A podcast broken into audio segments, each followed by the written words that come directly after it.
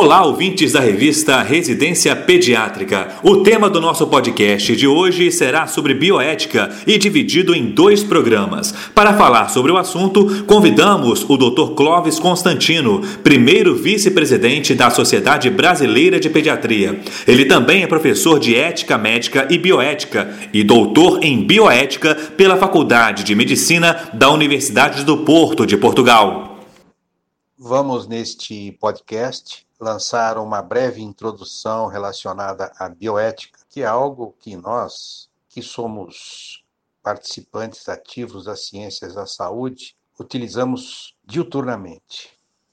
Segundo Van Rensselaer Potter, que foi o criador, um dos dois criadores dessa expressão bioética, ele dizia naquele início, por volta de 1970, o seguinte: o que lhes peço é que pensem a bioética como uma nova ética científica que combina a humildade, a responsabilidade e competência numa perspectiva interdisciplinar e intercultural e que potencializa o sentido de humanidade.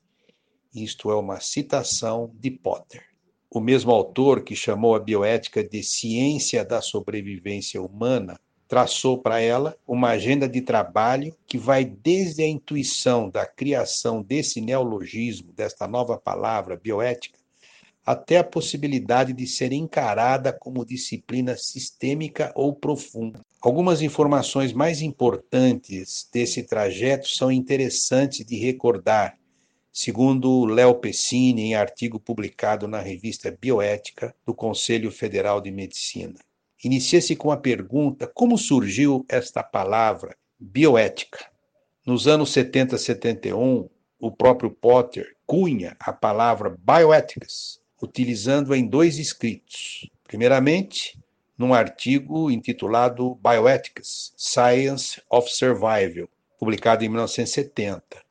E posteriormente, no ano seguinte, 1971, na obra, no livro Bioethics, Bridge to the Future. E Potter, assim, apresenta a bioética como uma ponte entre a ciência biológica e a ética. Essa nova ciência bioéticas, bioética, combina o trabalho dos humanistas e cientistas, cujos objetivos são sabedoria e conhecimento e aí é muito interessante como que esta expressão, esta palavra sabedoria é definida. A sabedoria é definida como o conhecimento de como usar o conhecimento para o bem social. A busca de sabedoria tem uma nova orientação, porque a sobrevivência do homem está em jogo. Os valores éticos devem ser testados em termos de futuro e não podem ser divorciados dos fatos biológicos. Ações que diminuem as chances de sobrevivência humana são imorais e devem ser julgadas em termos do conhecimento disponível e no monitoramento de parâmetros de sobrevivências que são escolhidos pelos cientistas e humanistas.